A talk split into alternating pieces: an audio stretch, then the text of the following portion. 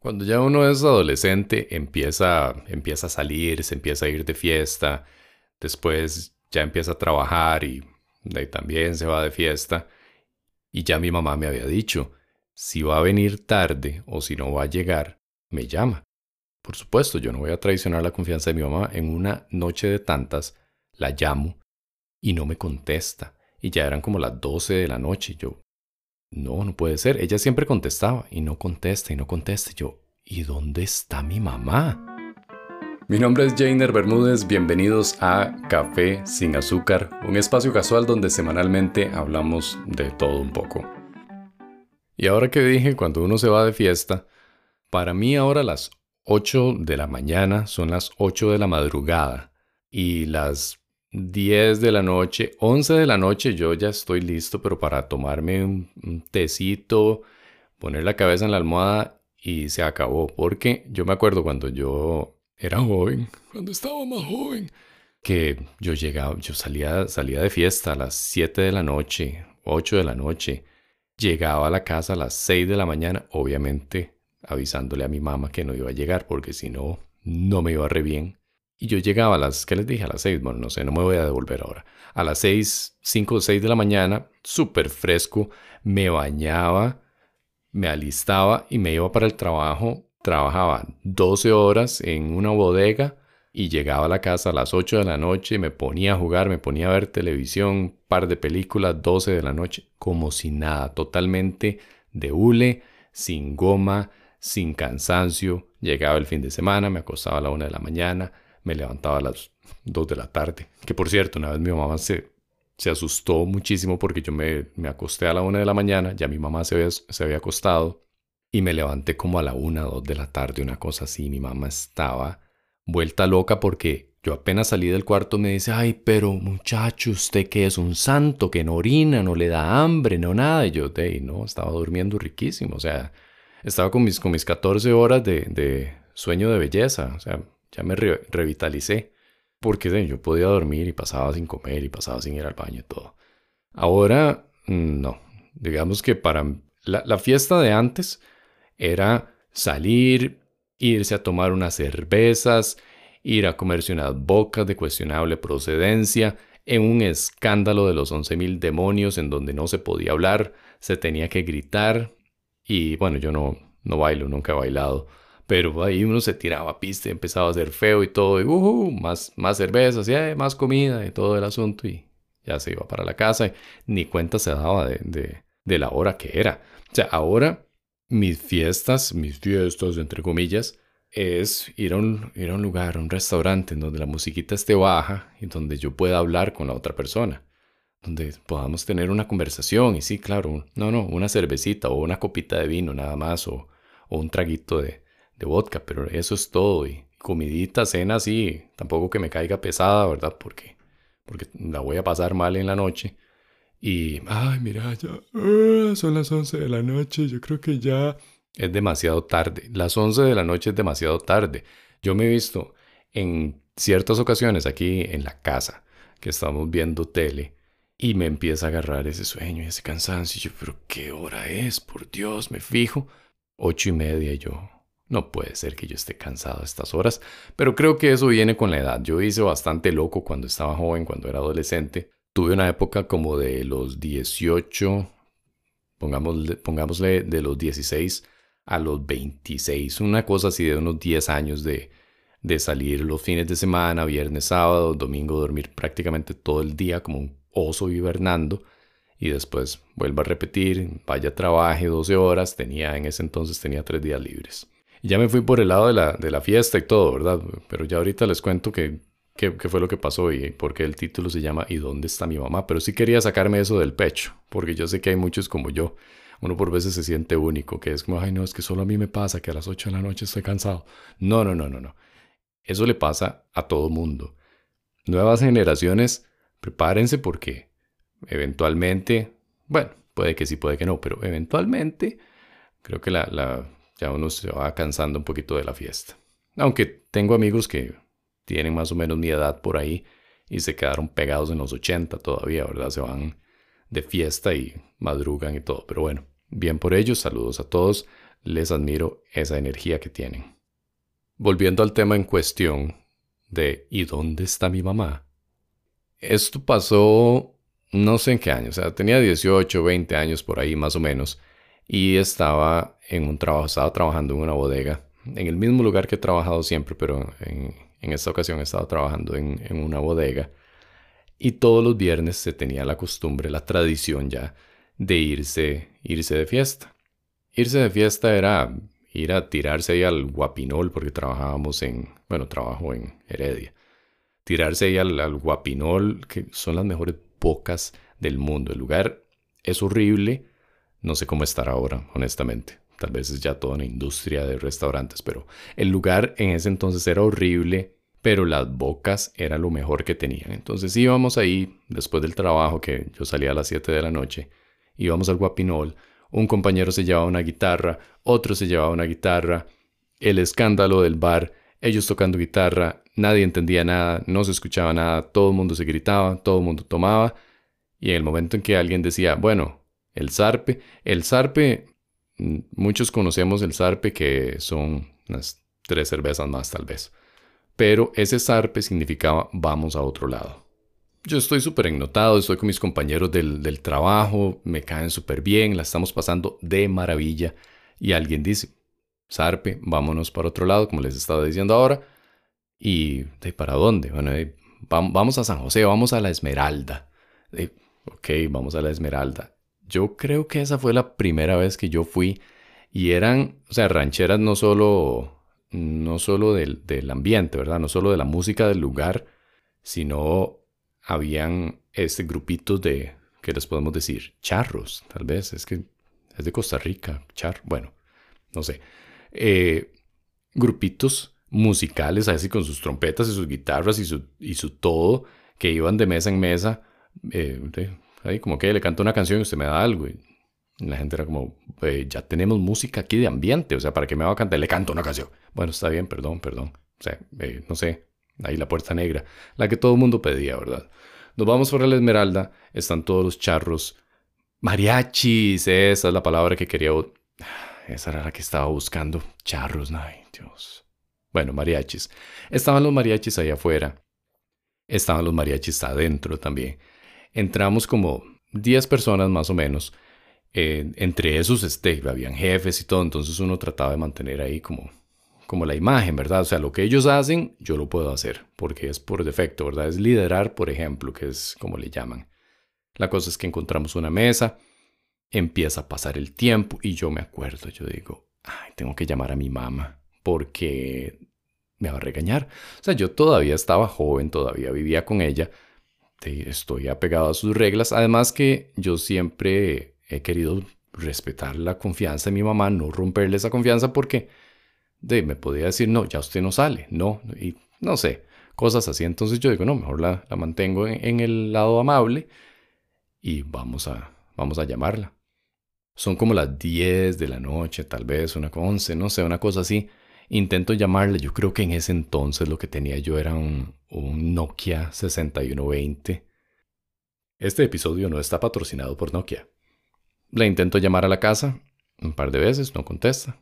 Yo bueno, está bien, ahora más tarde la llamo. Todavía estoy en la ventana de oportunidad para que no me castigue, para que no me regañe ni nada, porque también me gusta mantener la fiesta en paz. Seguimos ahí en la fiesta, pedimos comida, pedimos otras otras cervezas. Yo creo que habíamos pedido tequila o algo así. No me acuerdo. Tampoco es así como que me la pegué y en estos momentos no me acuerdo y estoy llamando a todos mis amigos para que me digan qué fue lo que pasó esa noche. Porque no, no es así. Pero la cosa es que seguimos ahí en la, en la fiesta, seguimos con los mariachis, la gente empieza a pedir canciones, eh, la música sigue sonando durísima, ya son las 12 de la noche, y vuelvo a llamar a la casa y yo, bueno, no, está, está dormida y no, no la voy a despertar no conteste, no conteste, yo ok, todo bien. Seguimos ahí y la gente empieza a llegar más, más del, trabajo, ya es como la una de la mañana y ya yo me estoy preocupando y yo no, no, no, no, yo creo que voy a seguir llamando y voy a seguir llamando. Y ya uno, uno de mis compañeros me dice, ¿qué, qué pasa? ¿Quién está llamando tanto? Le digo yo, mira, estoy llamando a mi mamá porque le quiero avisar que voy a llegar tarde, no sé ni siquiera si vamos a llegar hoy, pero por lo menos decirle que estoy bien, que vamos a, bueno, vamos, iba yo solo, que voy a llegar tarde. Para no preocuparla, las mamás se preocupan. Bueno, en mi caso yo crecí solo con mi mamá, pero iba a decir los papás se preocupan, pero sí, los papás se preocupan por uno hasta cuando uno tiene 41 años. O sea, se preocupan si uno no, no llega a la hora que dijo que iba a llegar, porque lo quieren muchísimo. Imagínense esto con un carajillo de 18 o 20 años.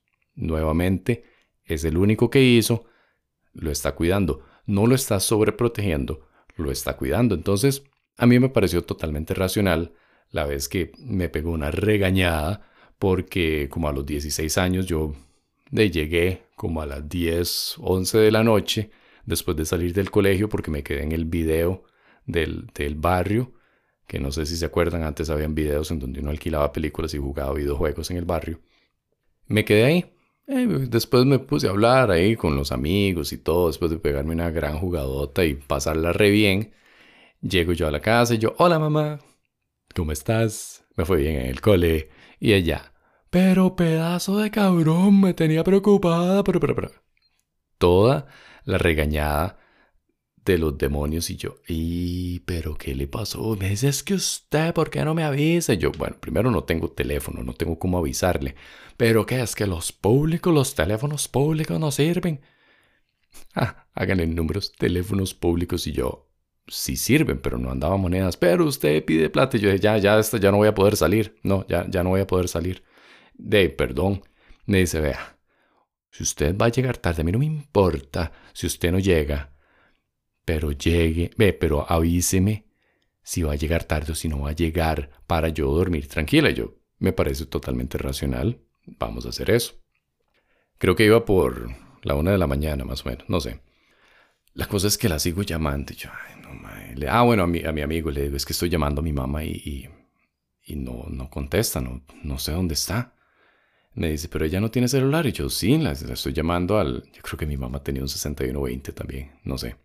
Y la empiezo a llamar y nada, que conteste. Me sale la contestadora en la casa, me sale la contestadora. La llamo al celular y ya yo iba a colgar. Yo dije, no, ya no le aviso, ahí le van a quedar las llamadas perdidas y todo. Y cuando escucho, ¡aló! Y yo, mamá, pero ¿dónde está? Me dice, ¿por qué? ¿Dónde está usted? Le yo, estoy en la Esmeralda. es que llamaba para avisarle que no me dejó terminar y me dice, ah, yo también estoy en la Esmeralda. ya no puede ser. Yo, ¿a dónde está? Estoy en una mesa a la par de los mariachis, no sé qué. A dos mesas mías. Mi mamá estaba ahí como desde las 11 de la noche. No nos habíamos visto. Y me dice mi amigo, ¿qué le dijo su mamá? Y yo, que está aquí. Y es ella. La señalo, me levanta la mano, me dice, ay Jade, ay, ¿cómo estás? Y no sé qué, yo, pero la estaba llamando para decirle que iba a llegar tarde o que no iba a llegar. Ay, no, no, no, tranquilo, ya que estaba súper bien, no, no, pero más bien gracias por llamar y todo. Yo, o sea, tremendo susto, más bien usted es la que me tenía que llamar a mí para decirme que no iba a llegar o llegar tarde. Ahí estaba ella, con sus amigas y sus amigos en un puro fiestón, exactamente lo que yo estaba haciendo, pero con sus amigos. Y le digo yo a, a, mi amigo, mira, de ya la una de la mañana, o no sé qué hora era, la una de la mañana, digamos, por cuestiones de la historia. Voy a pasarme de mesa, voy a, voy a echarme una birra con, con, mi, con mi mamá y los amigos, mi mamá y sus amigos, solo por Warner. Y, la, ya, y le digo, mamá, ¿me puedo sentar? Me dice, ay, sí, sí, sí, venga, venga, venga, no sé qué, pidas una cervecita, no sé qué, yo lo invito ya, cosa más divina. O sea, mi mamá es lo más lindo que hay en este mundo. Siempre, siempre ha sido la persona más bella que existe en el mundo. Y estaba ahí a la par mía, en la Esmeralda, haciendo lo mismo que yo, tomando cerveza y comiendo bocas. En la Esmeralda no eran de extraña procedencia, pero eran bocas muy buenas. Y ahí estaba entonces, ahí le conté la misma historia que les estoy contando a ustedes prácticamente. Entonces yo le dije, pero yo la estaba llamando y ella, nos reímos toda la noche, nos devolvimos a la casa como a las 3 de la mañana, una cosa así. Y la pasé re bien porque en ese entonces yo me tomaba mis cervezas y todo, y, también me tomaba un par de cervezas en la casa y me las tomaba con ella, veíamos una película y todo, y, y siempre era un vacilón. Pero encontrármela en la Esmeralda, o sea, el descaro. Toda linda mi mamá ahí, porque a ella le encantan los mariachis. Toda linda, ahí con, este, con su sombrero de charro. Ve, ahí sí, era un sombrero de charro que se había puesto porque se lo quitó a uno de los mariachis porque mi mamá es así de loca, pero súper linda. Y esa, es la historia. O sea, ¿y dónde está mi mamá? De, fíjese a la par suya, a ver si la tiene ahí, a ver si está en la misma fiesta que usted está. En realidad, así como, como la moraleja de la historia, tal vez puede ser a no, no preocuparse tanto a hacer lo que tienen que hacer, hacer lo que prometieron hacer, como yo le prometí a mi mamá, yo la voy a seguir llamando y le voy a decir que, que voy tarde o que no llego. Ahí le quedan las llamadas perdidas y todo y siempre mantenerla al tanto, ¿verdad? Porque cuando uno es adolescente tal vez ve eso como muy extraño. Ahora ya, ya adulto, yo lo entiendo perfectamente, o sea, yo entiendo que era pura preocupación maternal de que no me fuera a pasar nada. De algo de lo que sí me siento muy orgulloso de, ese momento, aparte de, mi mamá con su espíritu siempre alegre, siempre feliz, siempre fiestera, es que aún siendo adolescente no me avergoncé de encontrarla ahí. Muchos adolescentes les da vergüenza, es como, ay no, ahí está mi mamá, vámonos, vámonos. ¿Por qué? Yo siempre he tenido una bonita relación con mi mamá, siempre nos tomábamos las cervezas, como les decía ahora, nos veíamos una película, pasábamos muertos de risa y todo. Y sí, tiene mucho que ver que, que sea hijo único, tal vez. No, no, no, sé lo que es tener hermanos, entonces no sabría decirles si con hermanos es lo mismo, pero no se avergüencen de sus papás. Ellos los trajeron a la vida, han hecho lo mejor que pueden por ustedes y siempre van a estar ahí, siempre se van a preocupar, aunque tengan 40 años, aunque tengan 50 aunque tengan 60. Ahí siempre van a estar para ustedes, siempre se van a estar preocupando. Este es el, último episodio del año. Voy a tomarme un descanso por un par de semanas más o menos para reagrupar. Ya no pude decir eso. Voy a, voy a tomarme un descanso porque ya no sé hablar. No, voy a tomarme un descanso por un par de semanas para ver qué otras historias les cuento el próximo año o qué formato les traigo para el 2021. Como siempre, muchísimas gracias por escuchar. Disfruten la vida, sonrían hasta que les duelan las mejillas y bailen aunque no sepan bailar, como si nadie los estuviera viendo. Se despide Jainer Bermúdez. Esto fue Café sin azúcar. Hasta pronto.